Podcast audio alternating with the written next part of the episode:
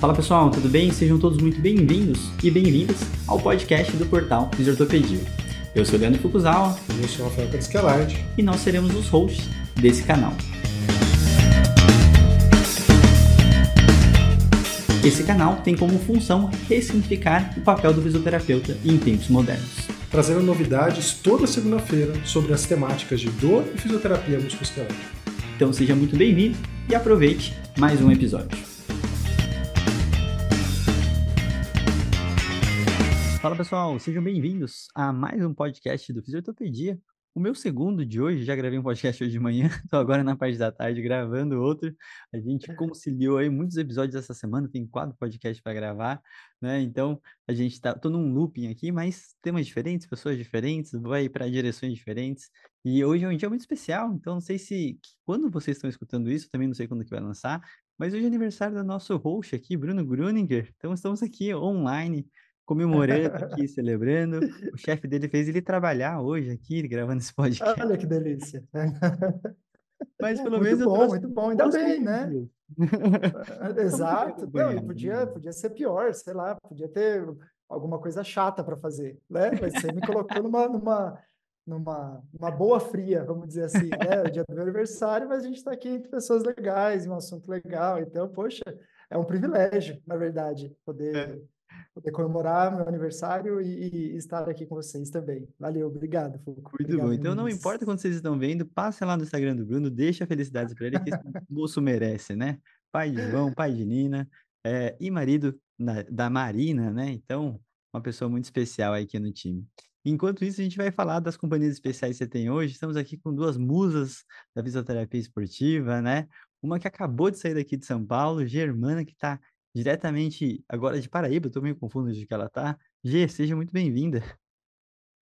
Obrigada, Fulco, exatamente. Estou from João Pessoa, estou em João Pessoa nesse momento.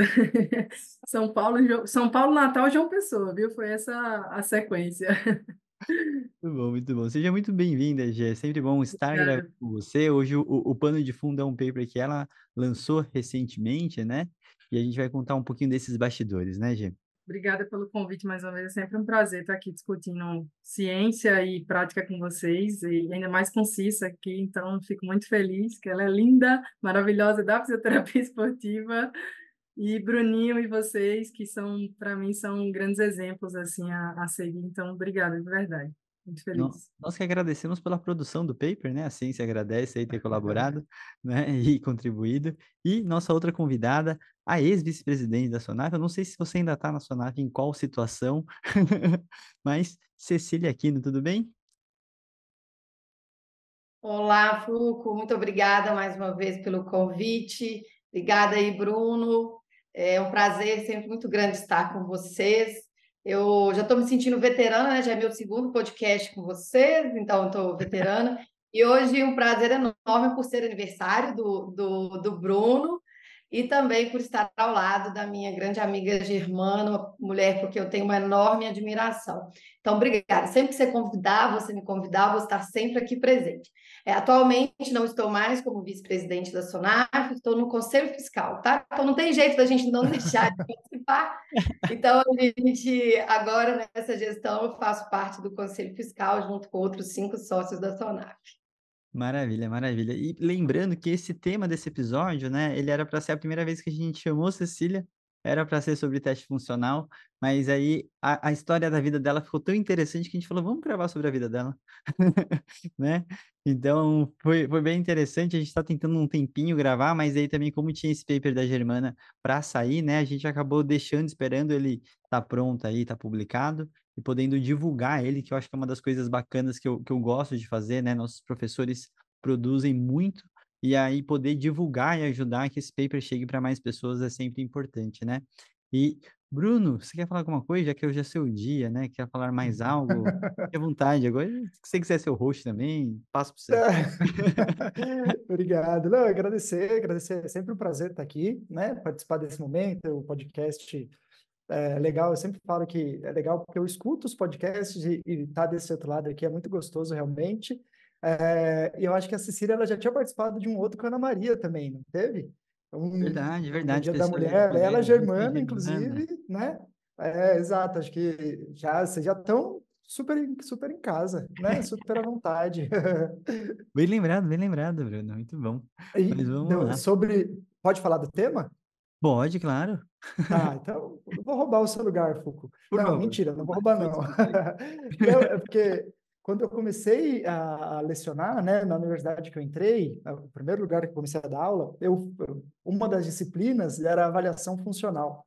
E aí era engraçado, porque a hora que eu peguei a- o conteúdo programático assim da disciplina, aí tinha lá, eh, sei lá, ausculta, eh, citometria, tinha algumas coisas que eu olhava e falava, gente, mas a disciplina chama avaliação funcional, né? E tudo bem, fazer ausculta, acho que é super importante isso, né? De- dependendo da sua condição tal. Eh, mas o quão funcional é isso, né? E aí foi a minha, minha primeira vez que eu tive contato mais a fundo, assim, de começar a pesquisar mais sobre o assunto.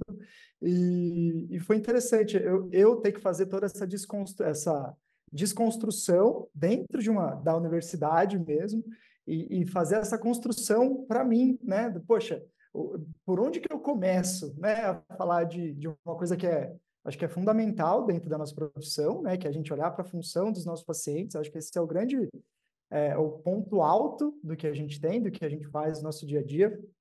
É o que acaba norteando a nossa prática clínica e, e ter que fazer toda essa construção foi um negócio que foi, foi muito legal, assim, muito interessante de, de conseguir pensar nisso e, e olhar, né, para essas variáveis, assim. E, e legal também porque a Cecília e, e a Germana, elas sempre falaram desse assunto, né? Uhum. A, a Cecília, eu já tinha visto aula dela desse assunto, assim, eh, bem antes de eu, de eu começar a lecionar, por exemplo. E engraçado o, o, o- a, a volta que o mundo vai dando, né? E agora a gente está aqui, todo mundo aqui para falar desse assunto. É muito bacana. Sensacional. E eu acho bem interessante esse seu contexto, Bruno, porque eu acho que os testes funcionais estão dentro dessa situação da gente entender se eles são realmente funcionais, né? Se é o nome mais adequado, a gente pode começar por aí. E também eu acho que a questão, dentro de diversos aspectos da avaliação, a questão de quantitativo, qualitativo, como que se mensura algumas coisas. Então, acho que tem várias coisinhas e tópicos que com certeza vão ser ah, ah, discutidos aqui hoje. E eu queria começar literalmente pela, pela motivação, né, Gê? Falando um pouquinho do paper que foi lançado na brasileira, e, e entender o que, que motivou, né? Qual que foi o real gap que você chegou e, e viu, né? Porque é engraçado, são, são tipos de paper que às vezes você olha e você fala assim, nossa, isso não estava respondido. E aí você vai vendo que não estava, né? Porque aquela coisa tão comumente utilizada, tá na rotina de todo mundo, todo mundo fala sobre, mas o que, que a literatura realmente traz, né? Então, Gê, conta um pouquinho do bastidor, da motivação, quando que começou esse projeto aí e quando ele foi finalizado aí. eu Acho que esses bastidores são sempre interessantes. Bom, então vamos lá, começar a falar um pouquinho do, do artigo. Imaginem que vocês são chamados para fazer uma palestra e você tem uma função de levar sobre o que que eu sei sobre esse assunto atualmente. Então foi isso que aconteceu comigo. Eu fui chamada para palestrar sobre testes funcionais para a extremidade superior. Uhum, Já tinha algumas pessoas falando sobre testes funcionais e eu me debrucei a estudar sobre isso. Peguei, coloquei no PubMed, fui ver quais eram os testes funcionais que se tinham. Então, comecei a pesquisar e aí, pum, veio uma revisão prontinha para mim. Isso, é, isso era mais ou menos 2020, 2021, beirando pandemia. Era aquelas era aquele momento que a gente estava vivendo do boom da pandemia, em que tinha, por exemplo, várias palestras ao mesmo tempo, né? Todo mundo online, então uhum, foi por ali. Eu comecei a pesquisar sobre os testes funcionais, me deparei com uma revisão de Tarara, 2016, em que me trazia sobre as propriedades de medida, que são basicamente as características eh, de um instrumento, de um teste, que, o, que esse, o que um instrumento ou um teste precisa ter para ele ser realmente eh, aplicado na prática, né? Seja em termos de, eh, de vou, daqui a pouco eu trago as definições um pouco mais detalhadas, né? Mas, por exemplo, quando a gente fala é confiável, eu sei o que eu estou mensurando, então é sobre isso, as propriedades de medida. Esse teste, se eu, se eu aplicar esse teste, ele vai ser, é, ele vai me dar alguma, ele vai me mostrar alguma mudança dentro do meu tratamento? Ou, eu, ou ele não é, ou ele não mostra muita mudança? Eu consigo discriminar um atleta que tem dor e não tem dor em relação a esse teste? Por exemplo, por ser bilateral e ele ter dor unilateral, ele não vai compensar com o outro, é diferente? Então, as propriedades de medida falam sobre isso, né? É, e dentro dessa perspectiva, eu comecei a entender que, peraí, mas de 2016 até 2020, 2021, teve mais de nove artigos publicados. Uhum. Isso com atletas, né? A gente focou mesmo nesse artigo em atletas. Então, quando foi no tempo da pandemia, e houve aquela questão de que você é pesquisador, então, o que, que eu vou pesquisar? Está todo mundo parado, vamos para online, vamos para telereabilitação, né? vamos fazer pesquisas à distância. Então, revisão sistemática era uma delas. Então, foi por aí que a gente começou a caminhar. E aí eu peguei e levei essa ideia para amigos que eu já tinha. E o, mais legal desse artigo, e que eu gosto de ressaltar aqui, é que não tem pesquisador sênior não tem na área, né, por exemplo, de extremidade superior, não, não tem por quê? Porque eu estou começando agora, eu estou começando nessa área agora. Os outros também pesquisadores que estão envolvidos, eles são recém-pesquisadores, se formaram recente no doutorado igual a mim, eu me terminei meu doutorado em 2019. Uhum. Então, eu, é, um, é um processo de maturação, né, esse desenvolvimento dentro da pesquisa. Acabou que a gente conseguiu é, é, montar uma ideia e e atualizar essa revisão de Tarara. Então, for, Tarara, elas incluíram, acho que, se eu não me fala a memória, não sei se foram seis, sete artigos, uhum. É, posso estar errada, mas a gente incluiu 15, 15 artigos nessa revisão. É, praticamente, acho que foram 5, 6, 10, em torno de 9 a 10 artigos adicionais que a gente colocou nessa revisão, que foram publicados desde a revisão dele. Dele ou dela, não, não prestei atenção se era homem ou mulher, mas, enfim. É, o, o, o, ponto é esse, Foucault, que coisas que motivam assim a, a gente, eu, eu, coloco sempre o ponto, né? Me chamaram para palestrar. Uhum. Essa palestra me incentivou a fazer uma revisão temática sobre o assunto, porque eu sentia falta de alguém falar para mim, o que, é que eu sei sobre isso? Então, alguém trazer esse resumão para mim. E como que resume isso? Através né, de uma revisão sistemática. Então, a gente acabou fazendo e, e, e focando mesmo na população de atletas esse trabalho. Entende? Então, motivou. Esse foi essa foi uma das motivações. Teve outras motivações que já eram uma linha de pesquisa que eu já estava começando desde, desde a pandemia, que era o teste, o, os testes funcionais, né, aplicados via remota, via telereabilitação. A gente acabou também desenvolvendo alguns trabalhos nesse sentido, mas esse especificamente foram os testes que a gente trouxe sobre propriedade de medida que se sabia na uhum. literatura. Uhum. Né? Então, a gente tentou reunir dessa forma. E, claro, a, a, grande motivação, que é a minha paixão né, pela, pelo tema, pela, pela temática da extremidade superior, do complexo do ombro. Eu acho que isso é gostoso, quando você está pesquisando algo que você gosta, você está estudando um tema que você gosta. Né? Então, foi, foi por aí esse caminho e a gente é, andou com esse trabalho. Legal, legal. E eu acho que é muito interessante, né, a questão da, da, da data, né, e tempo, uh, quando a gente fala de revisão sistemática, né, esse é um dos grandes motivos do porquê que se renova uma revisão. Quando você já existe, você tem uma quantidade grande que pode mudar, né, e alterar o que, que já se tem, e aí tentando entender esse novo estado da arte, a gente consegue fazendo uma nova revisão. Então isso já é um gap, né, e aí como alguns resultados começam a chamar a atenção, uh, isso pode ser uma motivação, ou então, como a gente falou, um público específico, uma população específica, para entender se existem ou não particularidades, né? Então, acho que entra um pouco nesse sentido que, às vezes, quando as pessoas não estão familiarizadas, por que, que se faz uma revisão nova, né? Quando você lê, você sempre vai procurando várias revisões e tenta entender essas nuances do que, que se muda, né? Então, deixa eu aproveitar e ir para a Cecília, né? Eu sei que, desde que eu conheço ela, eu sei que ela dá aula desse assunto, e aí eu também queria entender como que ela chegou nesse assunto, por quê, né? E principalmente para dar aula, né? Como que, como que é esse começo das suas aulas também, que eu acho que tem sempre um, um contexto aí que todo mundo faz isso. Ah. Bom, Fulco, é, a minha história, né, de, de começar a trabalhar e dar aula, lecionar sobre, sobre esse assunto, começou no início do meu doutorado, dentro da, da UFMG, onde o, o professor Anderson Aurélio, talvez alguns uhum. conheçam ele, o professor lá da, da UFMG, ele chegou na sala do professor Sérgio e o professor Sérgio era, na verdade, na época, ele era o diretor da Escola de Educação Física, Fisioterapia e Terapia Ocupacional, e falou assim, ah, eu estou com uma disciplina aqui de avaliação do atleta e quem você sugere para dar aula? Eu estava na sala do professor Sérgio, ele, ah, a Cecília.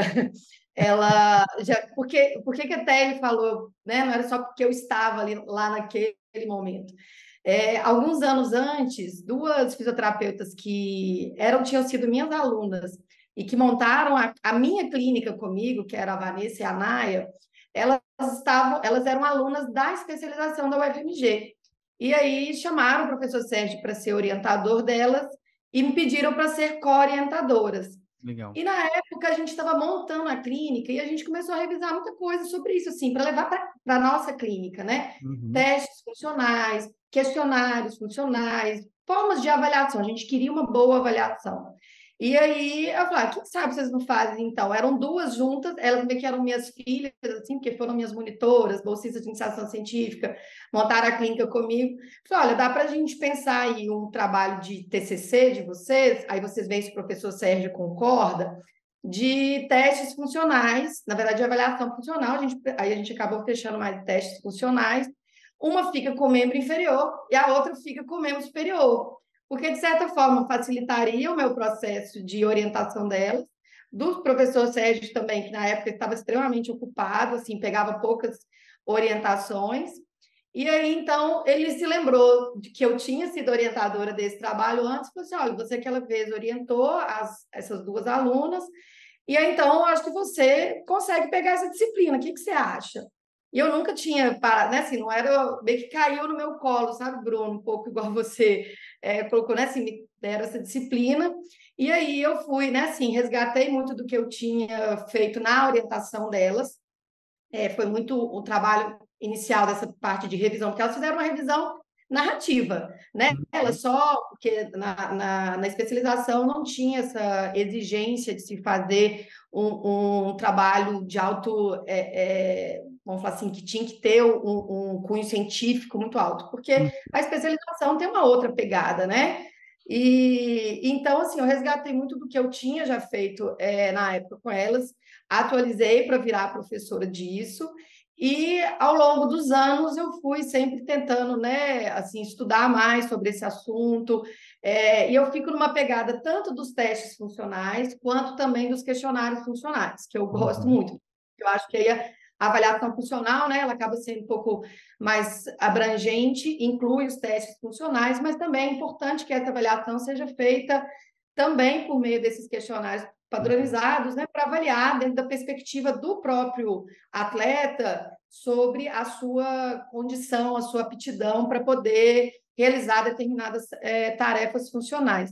Então, foi aí que começou um pouco a minha história, sabe, Foucault, uhum. é, em relação à questão da, da dos, não só dos testes funcionais, mas da avaliação funcional, em que eu comecei como professora da especialização isso em 2015, e desde então continuo como professora convidada da, da especialização, tanto da esportiva, uhum. que aí eu uhum. levo mais essa pegada do atleta, quanto também da traumato-ortopedia, que aí já é um pouco diferente, pensando mais em pacientes com condições ortopédicas e, e traumatológicas.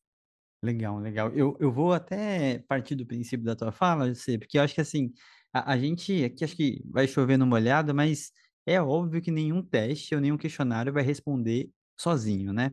Então, assim, partam do princípio disso tudo que a gente falar, tá, gente? Então, acho que é importante, senão vai ficar chovendo no molhado.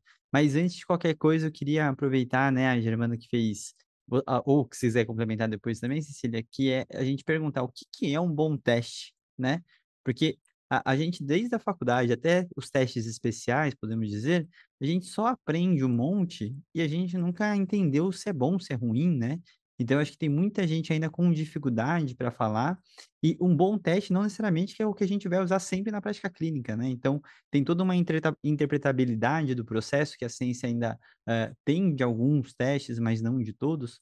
Mas vamos começar por essas propriedades de medida, você falou, Gê, o que, que é um bom teste e o que, que a gente mensura de um teste quando a gente fala de ciência? Bom, Foucault, o que é um bom teste? Bom, eu, eu sempre penso assim que acho que a gente precisa é, pensar. Você, a gente está falando muito da função aqui, né? A gente está falando muito de aspectos de funcionalidade mesmo do indivíduo. Mas eu acho, eu me incomodo com esse termo função e funcionalidade, porque quando a gente pega um pouquinho a definição da CIF, e aí Bruninho, Cissa, enfim, você está por dentro dessas definições, né? E eu sei que muita gente está escutando, entende? É, quando a gente fala de testes funcionais, é, eu sempre me questiono até que ponto ele é funcional. É funcional para quem? Para que gesto, né? Para que, que movimento? Para que atleta? Já que a gente está né, falando um pouco da área da fisioterapia esportiva. Então, é, essa parte funcional precisa, precisa considerar questões que eu sempre falo o bom combo, né? É, o fisioterapeuta mensura, quantifica e o paciente fala. Duas coisas importantes dentro de uma avaliação de funcionalidade global, em que eu considero estrutura, função, atividade e participação, né? Se eu penso é, o que é um bom teste para identificar, por exemplo, uma, uma função é, neural, clinicamente, a gente tem os nossos testes, neurodinâmicos, né? Eu acho que não uhum. é esse o foco aqui que a gente quer falar. A gente está falando algo... E, e, aí você entende já de onde vem a dificuldade, né? Teste funcional. Tá, mas eu não estou vendo a função do nervo ali, indiretamente, mas não estou vendo? Não está gerando um, um formigamento? Auto, né? Então, assim... Será que isso não é funcional para que estrutura, né? Então a gente precisa pensar um pouquinho nesse sentido. Mas eu acho que aqui a gente leva um pouco para o aspecto de testes funcionais é, aplicados na prática mesmo. O que, é que eu tenho que considerar? Primeiro, para um teste ele entrar e para prática, ele precisa, no mínimo, ser válido. No mínimo, eu acho que a validade é a mais importante, porque se o teste não é válido para verificar algo, é, a, a teste de hipótese, né, que a gente fala muito, que eu tenho uma teoria. A minha teoria é que esse teste que eu vou desenvolver que eu vá fazer ou desenvolver, ele, ele avalia força, ele avalia resistência. Então, essa teoria pode, pode ou não ser comprovada, né? Então, eu vou testar. É, da mesma forma, existe a, a, validação em que eu vou comparar com o padrão ouro, né? em que um, eu já sei que é um, um método já mensura, o dinamômetro isocinético, por exemplo, ele já mensura a força muscular. Quais outros testes eles também estão relacionados a esse construto de força? Né? Então, a gente começa a entender um pouco. Então, eu tenho aspectos de validação, eu tenho aspectos de confiabilidade, que basicamente é a extensão de um teste a uma, uma, uma ferramenta de medir é, consistentemente e, e, a gente replicar isso. Né? Ter, no caso de eu fazer uma avaliação, por exemplo, hoje e daqui a 7, 14 dias, esse, essa variação ela ser muito pequena, ou seja, o erro de medida ser, ser essa avaliação ela ser consistente, né? E, e, mantendo o atleta em condições ideais e nas mesmas condições das duas avaliações. Então, aí eu já falo sobre confiabilidade. Então, acho que, no mínimo, ter confiabilidade e validade para ele entrar, principalmente validade, porque se eu não sei se é válido, eu estou dando um tiro no escuro, eu não sei o que, é que eu estou mensurando. E aí a gente entra num ponto dos testes funcionais, que esse termo, mais uma vez, é funcional para quem? Ele é funcional para quê? Se a gente pegar os testes de extremidade superior, a grande maioria deles é em cadeia cinética fechada a maioria, é, é funcional para quem? Para que modalidade? Para que esporte? Será que eu não estou testando capacidade uhum. frente a uma atividade de desafio? Será o teste fala na literatura em inglês é physical performance test. É performance, desempenho? Mas se uhum. eu for uhum. pegar a definição de desempenho mesmo de, da CIF, a CIF me fala que desempenho está atrelado a algo que o atleta ele vai fazer em campo. Eu quero ver ele em campo jogando. Isso para mim é desempenho. Esses testes, na minha visão, eles mensuram mais capacidade frente a um desafio. E aí a dificuldade de validação desses testes entra em quê? Vários construtos ao mesmo tempo. Eu tenho força, resistência, eu tenho agilidade, é, tenho preciso de estabilidade. Como é que eu vou mensurar? Como é que eu vou validar isso se é tudo ao mesmo tempo? Entende? Uhum. Então vem essa dificuldade de você validar esses testes daí. Confiabilidade já é mais tranquilo, né? Mas a, a validação desses testes que é o que esse estudo nosso traz. É, e aqui eu queria só fazer uma abrir um parênteses, queria agradecer aos meninos do que trabalharam, né? No caso, Danilo, a Letícia, a Rimaine, que foi minha aluna de mestrado, e também o Chico, lá da UPE, todos vinculados né, aí ao trabalho, que ninguém faz nada sozinho, esse trabalho aí jamais seria esse trabalho sem a participação deles, então aqui eu reforço aqui, inclusive, meu agradecimento, tá? Queria ressaltar aqui. É, enfim, é, só, é mais nesse sentido. Acho que Cissa pode complementar aí um pouco, o Foucault, mas eu, eu acredito que, diante da sua pergunta, assim, o que, que é um bom teste? Um bom teste é quando eu já a, a ciência já comprova que esse teste ele está mensurando aquilo e aí o clínico vai e utiliza. Mas para o uhum. clínico utilizar, ele precisa saber o que ele está utilizando. Por que, que eu estou uhum. fazendo esse teste? O que que eu? Ah, esse é o ponto. Eu vejo muita gente aplicando CK-Quest, Y, membro superior, é, enfim, vários testes para membro superior em pré-temporadas, é, vejo em avaliação do atleta dentro de uma clínica. Você sabe exatamente o que você está mensurando? Sabe exatamente o que você está fazendo? O que, que você está mensurando? Ali, ah, estou mensurando um desafio, tocar, estou mensurando estabilidade. É só estabilidade mesmo? Não tem outra coisa que você está mensurando? Será que eu não estou indiretamente? Porque a validação, se um estudo mostra que ele é válido como um teste de força, por exemplo, isso me mostra uma questão indireta, né, uhum. de que eu estou uhum. avaliando uma força também. Né? Então, assim, o, o que, que esse teste está mensurando? Você sabe exatamente o que ele está mensurando? Então, é interessante ter essa criticidade, porque às vezes eu estou aplicando o teste só para dizer, eu estou avaliando. Uhum. Avaliando o quê? Entende? É, eu, eu, eu, eu, tenho essa angústia assim, em relação a, a uns testes, principalmente de extremidade superior, porque quando a gente olha os estudos de validação, por exemplo, para atletas, o que a gente acaba levando para o atleta é pra, dos não atletas, né? Porque uhum. os do atletas a gente mostrou que quase nenhum teste é válido. O uhum. Y, do membro superior, não apareceu nas figurinhas do uhum. artigo. Eu fiquei impressionada. Entende? Então, todo mundo usa. Boa. Cecília, quer complementar alguma coisa? Ô, não, eu acho que a, a G foi muito feliz aí no que ela é, colocou, porque é exatamente assim, a gente tem que pensar nas propriedades de medida, né, que ela trouxe aí, então a gente tem que pensar na validade, na confiabilidade, a questão da responsividade, que eu queria também, assim, é, é, chamar a atenção, né, a gente precisa também saber se o teste ele é capaz de, de capturar essas mudanças que acontecem com o atleta ao longo do tempo e precisa desse julgamento crítico mesmo. Né? Você tem que primeiro pensar o que, que, que informação eu vou extrair a partir disso. São testes que normalmente têm demandas muito altas. Se a gente pegar também o One Arm Rope Test, que foi um outro que, que apareceu na sua revisão, né, é, Germana? Eu normalmente, quando dou aula dos testes funcionais, a gente faz a parte prática é super difícil de ser executado. Né? O próprio Y-teste membro superior é extremamente difícil, muitos não conseguem é, é, executá-los. Mas mesmo daqueles que são simples, que informação que eu extraio e o que, que eu consigo usar isso, seja numa avaliação pré-temporada, dentro do meu caso, que é num ambiente clínico, aquela uhum. informação acrescenta o que dentro do meu processo de avaliação. Né? Então, acho que uhum. é, é, importantíssimo que o, que o clínico, o profissional, tanto da prática clínica quanto o fisioterapeuta esportivo, que está no ambiente assim de clube, com atletas seja de alto rendimento, tenha esse tipo de julgamento crítico que a, que a Germana chamou atenção. Legal. Vou aproveitar e vou complementar algumas coisas que eu acho interessante também, né? E, e como a G falou, né? Grande parte dos testes de membro superior, no caso, eles são de cadeia cinética fechada, né? Só que a grande função do membro superior, normalmente, é a cadeia cinética aberta também, né? então, assim, tem que entender até esse momento e para que perfil do paciente que a gente vai utilizando, porque tem teste que ele tem uma, uma certa exigência que dependendo do estado agudo, dependendo da situação que o paciente está, né? O próprio Hope Test, se você for pegar em LCA, você não vai fazer de cara inicialmente né? Então você vai fazer após uns três meses, né? Então você vai ter um tempo para começar a se fazer. Então entender, e, e eu acho que isso não está claro na literatura, né? Acaba indo no bom senso de cada um, uh, acaba sendo um dos buracos que eu acho que, que fragiliza.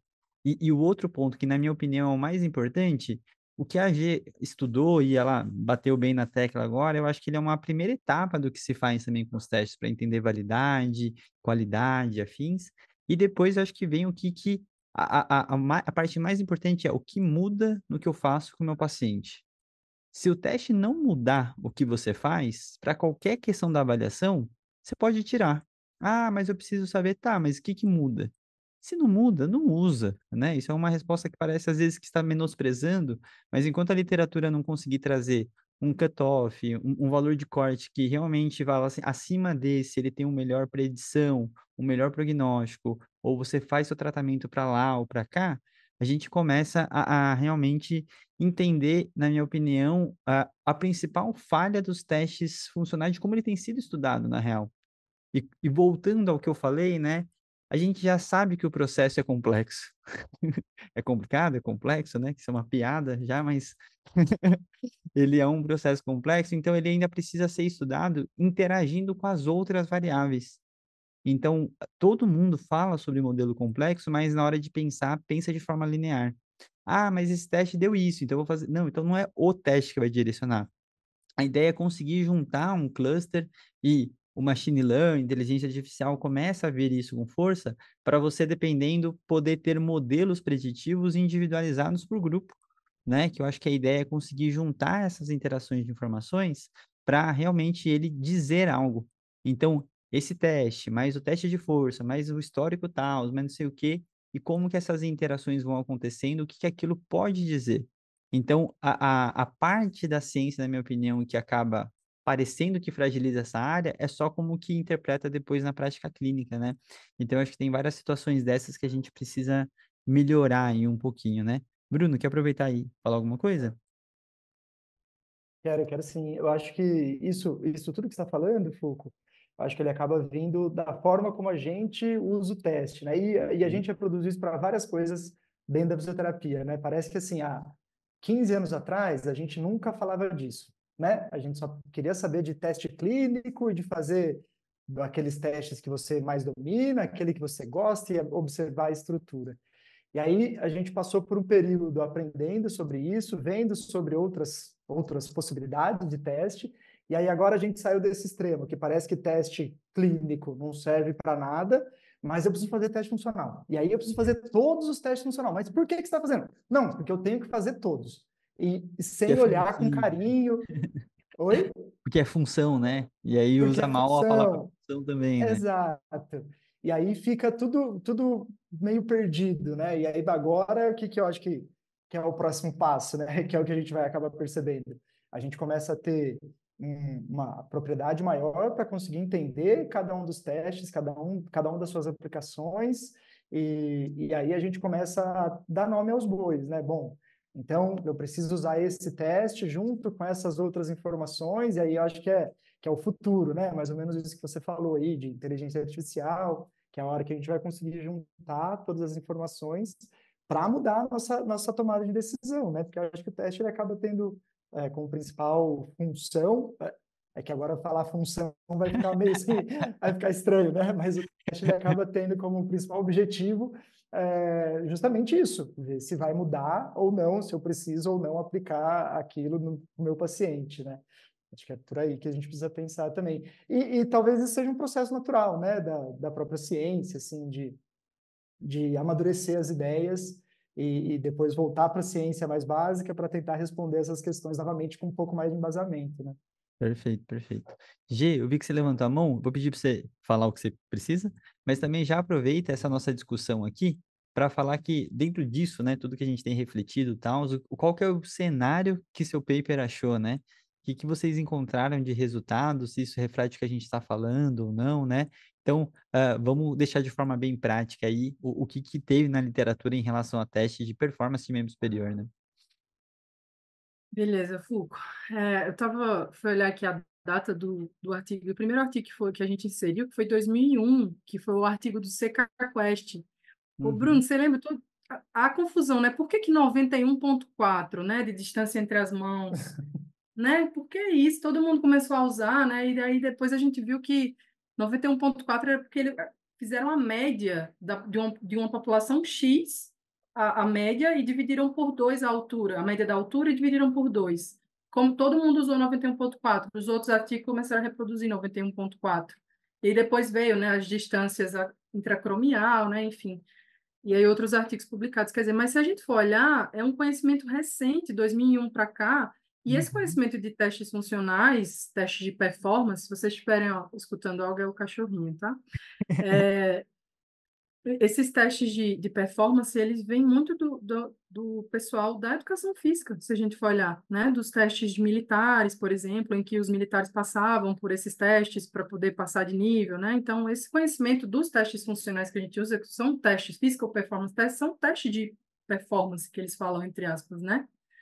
E, e aí são testes que a gente pensa muito em colocar e fazer, talvez em uma fase mais final de reabilitação. Se a gente olhar o último consenso, por exemplo, para complexo do ombro, é, ele fala de usar os testes funcionais para retornar ao esporte, mas a gente não tem pontuação de liberação de nada, né? Não tem uhum. ponto de coordenada e, e a gente está tá recomendando utilizar, né? Por que está recomendando? Então fica só a, a, reflexão também. Quanto ao meu, ao, ao, nosso trabalho, né? Não só o meu, quanto ao nosso trabalho, é, a gente colocou em torno de 15 estudos, né? Incluímos, incluímos 15 estudos nesse trabalho e até corrigindo um pouco a a, a minha fala em relação ao que eu comentei do estudo anterior, né, que tinha sido feito da, da revisão sistemática, esse nosso, esse nosso trabalho ele acabou incluindo uh, ah, 15 estudos e foram 13 testes funcionais. Desses 13, seis eh, já tinham sido incluídos na revisão do Tarara. Tá? O, eles, eles incluíram na, na revisão prévia de 2000 e, 2016, eles incluíram 11 trabalhos e seis testes, quer dizer, foram de seis para foram 13, estu, 13 estudos, então foram praticamente aí sete novos testes funcionais né, que foram, foram desenvolvidos. Isso é interessante, porque criou-se mais teste funcional e os que já se tinha não foram tão mais estudados, né? Então, e, e, o, que é, o que é interessante é que a gente repetiu um pouco o resultado, mostrou que é confiável, toda, a maioria dos testes eles são confiáveis, os que foram, os que foram incluídos, e apenas o CK-Quest e o teste de arremesso unilateral, que é o teste de potência unilateral para o membro superior, eles foram os testes que mais mostraram, digamos assim, válidos para serem utilizados na prática. Os demais testes, até aquele teste que é de rotação, de, o Shoulder Endurance Test, que é de rotação com uma liguinha. Não sei se galera aí de casa já viu, mas depois podem conferir depois com mais detalhes no, no artigo. Esse teste, ele teve uma validação, mas não mostrou-se válido com força isométrica de rotador lateral. Isso, inclusive, é um ponto que eu coloco, que a gente discute, né? Até que ponto esses, essas validações que são feitas. Então, imagina, CK-Quest foi validado com força de rotação medial e lateral. Uh, o, o arremesso unilateral foi validado com força de rotação medial e lateral isocinética. Depois, esse show de endurance test com isométrico. Aí eu coloco em questão aqui, será que está sendo mesmo essa... Será que essa validação está indo de acordo com o que seria o padrão mesmo? Tudo bem, o padrão é força de rotação medial e lateral isocinética a 60 graus por segundo. Ok, mas está sendo a melhor, o melhor construto para a gente comparar um teste funcional que ele é velocidade dependente? Será que seria melhor, seria, seria o, o, o construto, digamos assim, força isocinética, o melhor para se comparar com esses testes funcionais? Uhum. Será que não seria um teste mais de velocidade dependente, de resistência em vez de força? Né? Será que com uma, uma resistência, por exemplo, de grande dorsal, de grande dorsal, de, de serrátil anterior, enfim, coloco assim em questão para a gente só trazer reflexões, né? Até que para onde a literatura ela está caminhando e tentando fazer algumas correlações aí para tentar trazer essas validações. Mas, basicamente, assim, de todos os testes que foram incluídos, a gente tem que eles são, sim, confiáveis, então isso significa é, que as medidas elas são mais consistentes, é, ela, os resultados tendem a se repetir né, ao longo do tempo, com, tem o erro de medida atrelado, tem uma mínima mudança atrelada, e poucos, mas poucos são válidos, poucos foram validados. Ou seja, se não foram validados muitos testes, o que, que a gente está mensurando? Uhum. A gente não sabe, entende? É, é, é, esse o ponto. Se não tem uma validação, se não tem uma hipótese prévia, o que, que a gente está mensurando? Uhum. Entende? Então, essa revisão ela trouxe um pouco essa, esses questionamentos. E, claro, trouxe a gente fez com muito carinho um, um item lá que era orientação para pesquisa e orientação para prática. Uhum. E esse para pesquisa foi assim um gap de várias coisas que os estudos eles não prestam atenção em coisas mínimas e aí a gente podia levar isso para a prática. Você está uhum. lá na sua clínica avaliando seu atleta, você vai avaliar hoje, depois de uma semana, duas semanas, você vai reavaliar. Como é que você garante que você está avaliando nas mesmas condições? Você vai reproduzir do mesmo jeito? Então, é interessante isso, é interessante treinar, manter os mesmos locais de avaliação, ter cuidado na hora da mensuração, procurar medir sempre é, da mesma forma, né? perguntar ao atleta se ele está cansado ou não previamente a avaliação, usar uma escala, por exemplo, visual analógica para controlar a dor, avaliar um, um Borg para avaliar a percepção de esforço, se ele está cansado ou não na hora da avaliação.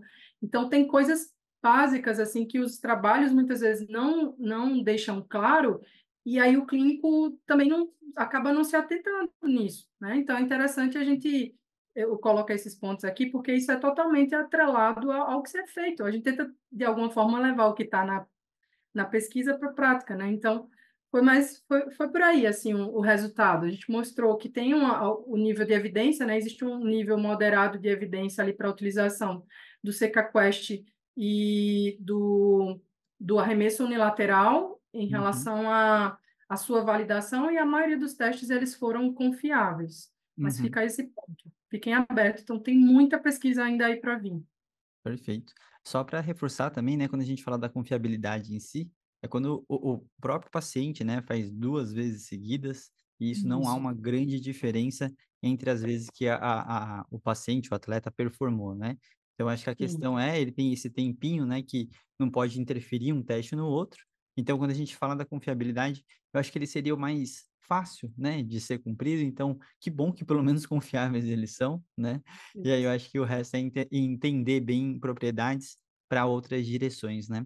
E, e aí, pensando, vou até puxar para a Cecília, é, e no final das contas, como que a gente ensina para as pessoas, né? A gente ensina a fazer porque tem que fazer, a gente ensina a, a, em situações específicas. Como que você tem passado isso em aula, Cecília? Oh, ótima pergunta, né? E eu gosto sempre de tentar trazer isso dentro das, das minhas aulas na, sobre essa temática que é um pouco que vocês já colocaram, né? Todo mundo quer falar de função, quer falar de função, mas essa é a nossa identidade enquanto fisioterapeuta, né? A nossa identidade como fisioterapeuta, ela está atrelada ao movimento funcional. Uhum. Então, de uhum. alguma forma, é, tem, que, tem que estar presente uma, a gente tem que fazer uma avaliação funcional.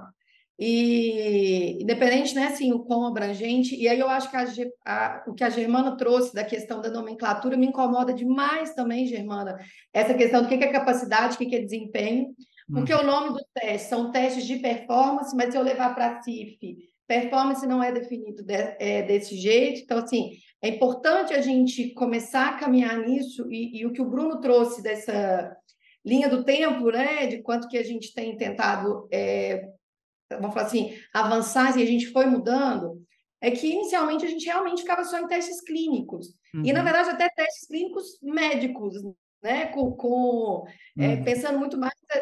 Eu fui formada assim, aprendendo as minhas aulas a, a fazer Lachman, gaveta, é, teste de job, era isso que a gente aprendia nas, na, nas aulas de avaliação. E aí, é, hoje, graças a Deus, a gente já não vê isso. Mas a, me preocupa quando eu, por exemplo, muitas das vezes eu vou dar aula e vários, vários alunos falam que não aplicam nenhum teste funcional e nenhuma escala ou questionário funcional na sua avaliação. Isso não é pouco comum, tá? Uhum. É extremamente comum. É, no início, então, era muito mais, acho que hoje as próprias é, é, universidades, os cursos têm avançado nisso, né, com os professores mesmo, isso tem diminuído mas ainda é muito frequente. Então, é, é inconcebível ter uma avaliação de um fisioterapeuta que não contemple isso.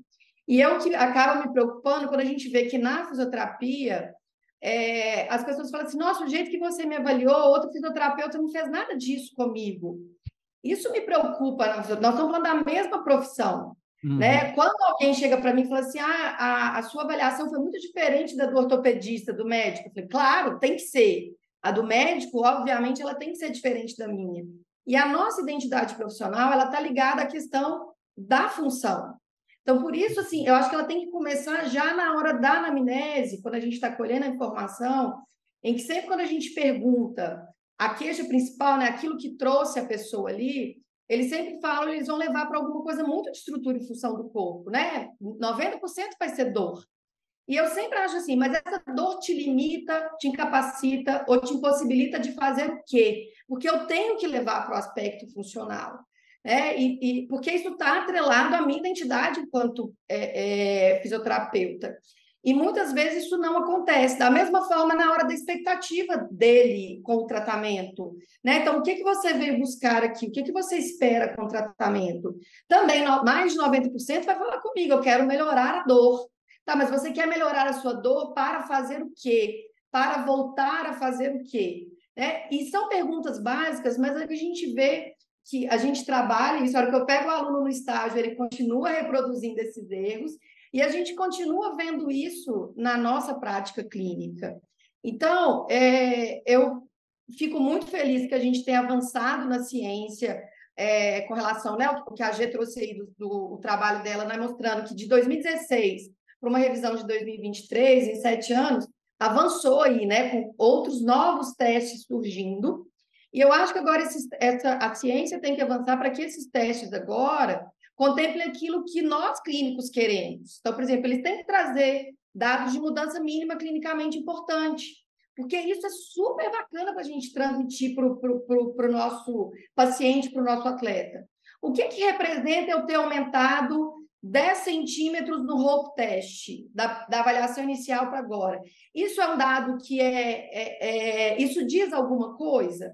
Né? Então, é aquilo que a gente colocou, assim, é a gente entender usar o teste para que ele me dê alguma informação que seja pelo menos para que motive aquele atleta, aquele indivíduo, a entender que ele está melhorando. E a gente pare de falar nas nossas evoluções que o paciente melhorou. Ah, você melhorou bastante, mas melhorei quanto? E aí é que eu acho que os testes funcionais e as escalas de questionários funcionais são super importantes da gente trazer para a nossa prática clínica, porque ela facilita muito a comunicação com o nosso cliente, seja ele atleta ou praticante de atividade física, como também para motivá-lo e ele entender que realmente o quanto ele é, é, é, evoluiu. Né? Então, eu, eu, eu, vejo dessa forma, assim, e tento passar isso dentro das minhas aulas, né, para que... E muitos falam que depois começam a incorporar e o quanto que aquilo fez com que eles avançassem na, na, nas suas condutas, nas suas avaliações, e também na, no próprio engajamento do paciente, do atleta, no envolvimento dele com a reabilitação, o que eu acho que é extremamente importante. Perfeito. E eu acho que é, isso é muito interessante, né, Cecília? Porque o, quem não está familiarizado ou nunca fez, né, de rotina, quando começa a fazer, não sabe muito bem o que, que tem que esperar, né?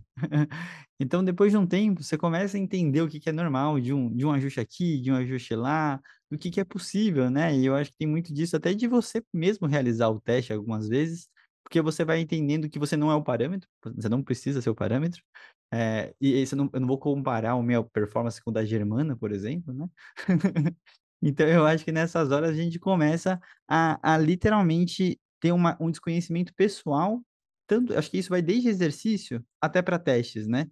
Então, às vezes a gente está prescrevendo, e está fazendo, e está reproduzindo, muito mais por padrão, e, e na hora que você vê dificuldade de interpretar ou falta de familiarização, você acaba fugindo um pouco de, de, de utilizar e aplicar realmente na sua prática clínica, e depois de um tempo você vai realmente peneirar, né? Eu acho que a ideia é que depois de um tempo você penere e tire o teste, saiba quando colocar um ou outro, mas você vai entendendo qual é a dificuldade, e até para selecionar para pacientes específicos, né?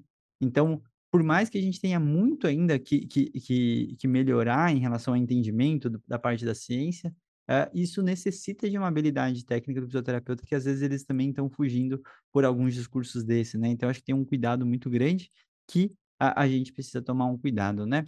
G, já que você deixou um gostinho aí de quero mais, mas eu sei que as pessoas podem ler no paper, eu quero entender o que, que a gente ainda precisa estudar, a gente tem os momentos finais aqui, quando tem muita gente, o episódio passa voando, né? Mas que a gente tem que descobrir, né? Então, assim, qual que é só seu seu paper preenche uma lacuna extremamente importante, ainda mais acho que para o membro superior, né? Uh, e depois o que que a gente faz com esses resultados, né? Quais são o que que vocês armaram aí, já que você é uma pessoa que está abraçando essa linha de estudo? Eu acho assim que é, esse trabalho ele veio para direcionar principalmente para a área da pesquisa pensando nos, como eu falei, nos gaps que existem e que é, o pesquisador que vai trabalhar com algum teste, com um teste específico, né, vá, enfim, é, prestar atenção. E, bom, eu posso elencar aqui alguns pontos relacionados a, a coisas que a gente identificou. 70%, por exemplo, da amostra que incluída foram homens, Quer dizer, uhum. ninguém está estudando teste funcional para mulher na, no atleta, né? Como é que está essa, essa nossa generalização dos resultados? Como que fica, né? A faixa etária que a gente investigou, né, que, que, na verdade que caiu dentro desses trabalhos, foram, foi, foi atletas jovens, não chegou nem a 30 anos, né? A média de idade. Então, claro que tem o desvio padrão, mas, mas a média de idade não chega a 29, 28 anos. É, então, assim, como que está além dos 30, a galera dos 40, os atletas, né, de 40 anos, assim, mas enfim, modalidades da mesma forma, diferentes modalidades, acabou incluindo overhead em todos esses trabalhos, mas e por modalidade, né? Tem muito estudo que dá para fazer, inclusive TCC, de, de valores de referência por faixa etária, por sexo, por modalidade, é, dá para desenvolver muito trabalho nesse sentido, de trazer valores de referência em saudáveis, valores de referência em atletas, né? valores de referência em, em indivíduos é, que têm dor no ombro e que sejam atletas, e especificamente em relação a, a essas propriedades de medida, tem uh, um leque assim de, de, de opções. Todos esses que a gente identificou que por exemplo, a evidência ela não não não tem, não está realmente forte para muitos dos, da grande maioria dos testes. Então, você é só mudar um pouco a população, a faixa etária, é, trazer mais mulheres, fazer só em mulheres, quer dizer, isso já é um, um trabalho, né? Isso já é uhum. uma, uma resposta que você dá para a literatura.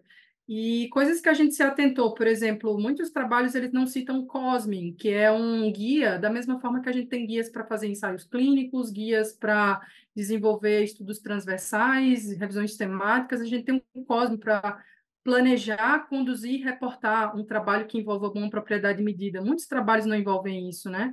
Se preocupar com coisinhas básicas da coleta, como a estabilidade do atleta, condições em que o atleta está sendo é, mensurado, por exemplo, é, dar intervalo de uma avaliação para outra, enfim, tem, tem vários aspectos assim que, que poderiam ser elencados e que a gente acabou elencando dentro desse dentro da, de um guia lá específico para pesquisa.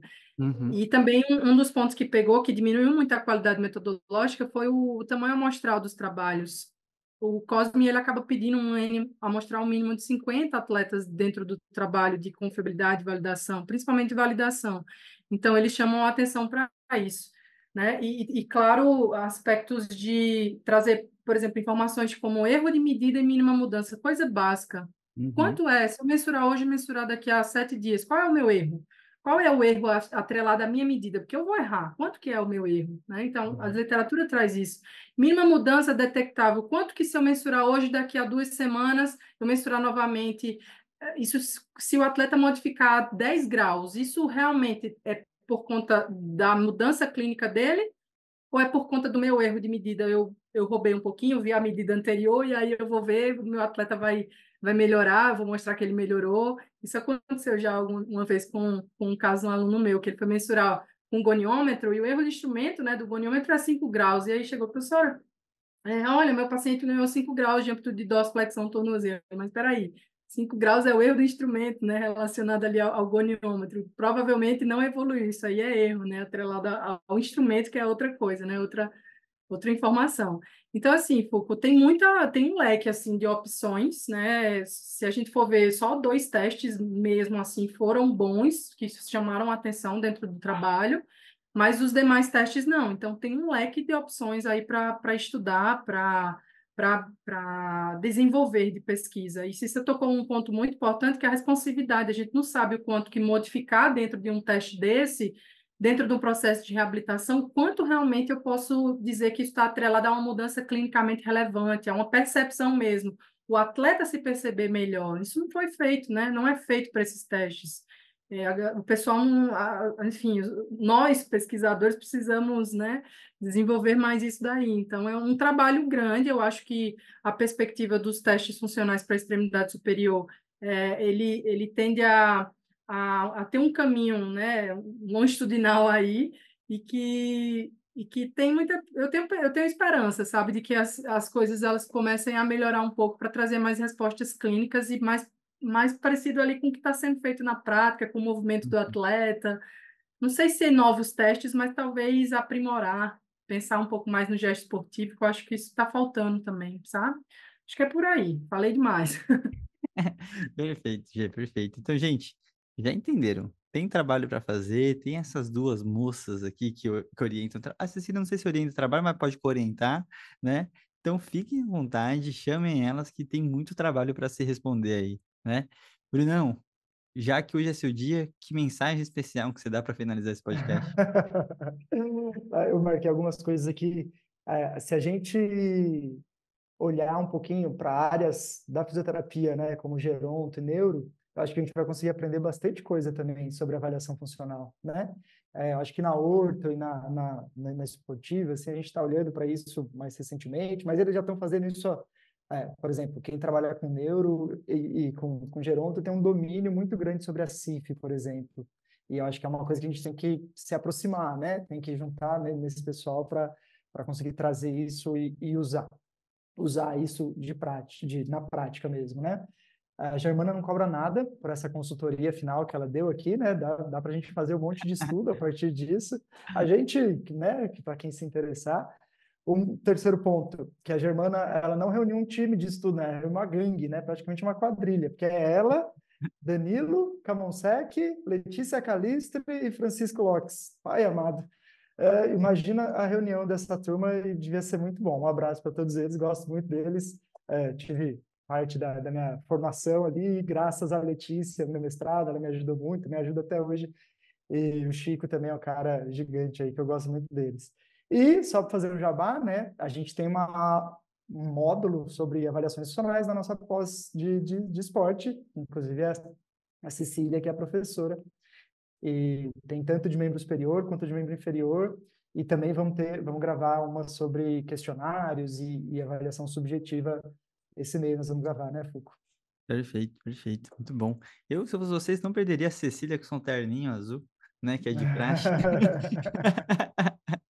Ficaram sensacionais as aulas, mas muito bem lembrado. Cecília, algum fechamento aí sobre o assunto? Eu acho que, para deixar aqui como mensagem final, acho que primeiro leiam o paper da, da Germana, que eu acho que traz muitas informações relevantes para o clínico, até porque existe uma discrepância muito grande entre o que se tem de ciência para testes funcionais de membro inferior e o que se tem de testes funcionais de membro superior, e eu acho que é um trabalho que é muito importante que todo clínico faça essa, essa leitura e que os clínicos passem a incorporar isso de forma bem frequente mesmo na sua, na sua prática, porque toda avaliação fisioterapêutica, seja ela, se a gente estiver falando né, de um atleta ou apenas de um, pessoa sedentária, a avaliação funcional ela tem que ser parte do nosso processo de, de avaliação. E que a Germana continue aí fazendo várias pesquisas nessa, nessa linha aí, viu, Germana? Sei que tem muitas ideias aí, deve estar fervilhando aí na sua cabeça para dar sequência nisso a partir do que você verificou de, de gaps na literatura. Então, e mais uma vez agradeço, tá, vocês pelo convite, Fuco, é, Bruno, mais uma vez, parabéns pelo, pelo aniversário é, que você tem um novo ciclo aí muito abençoado ao lado da família linda que você está construindo. Acho que você vai chegar no meu meus três, eu acho que você tem esse projeto aí ainda. É, tá com dois, já está quase. Daqui a uns dois anos eu penso nisso. tá? Obrigada, viu, Fuco, pelo carinho. Eu aproveito aqui também para agradecer o seu carinho quando você me recebeu aí em São Paulo para gravar as aulas do, do, do Fisio em Ortopedia.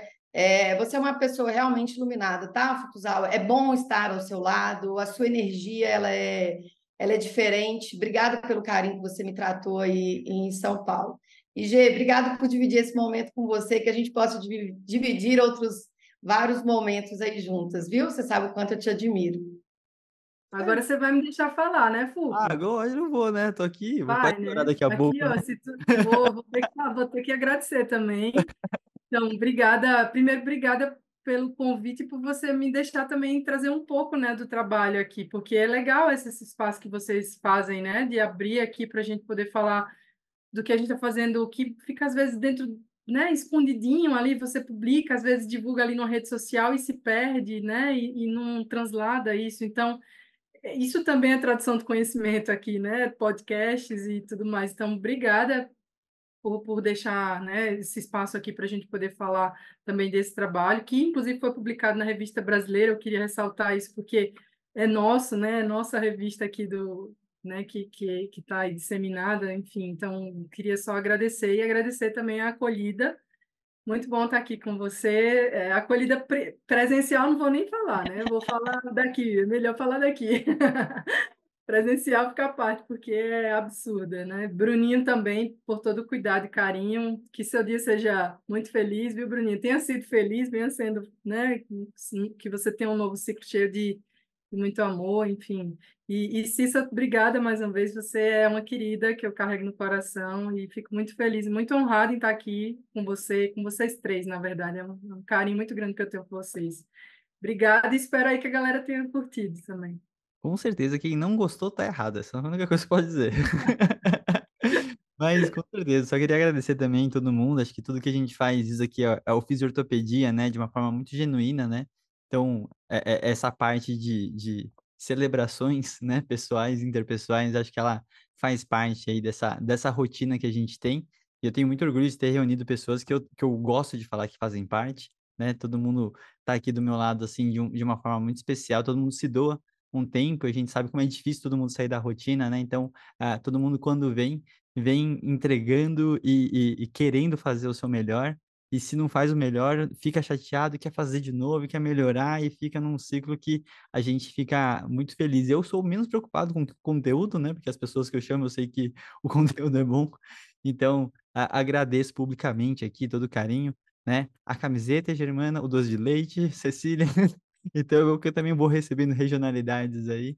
E isso é, é, é mais especial, mas muito mais especial é o tempo que eu passo com vocês, né?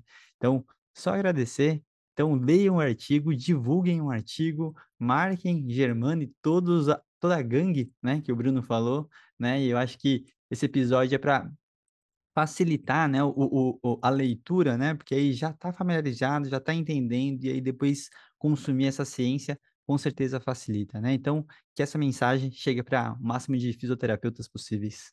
Pessoal, um grande abraço, muito obrigado por tudo aí e nos vemos no próximo episódio. Grande abraço, valeu!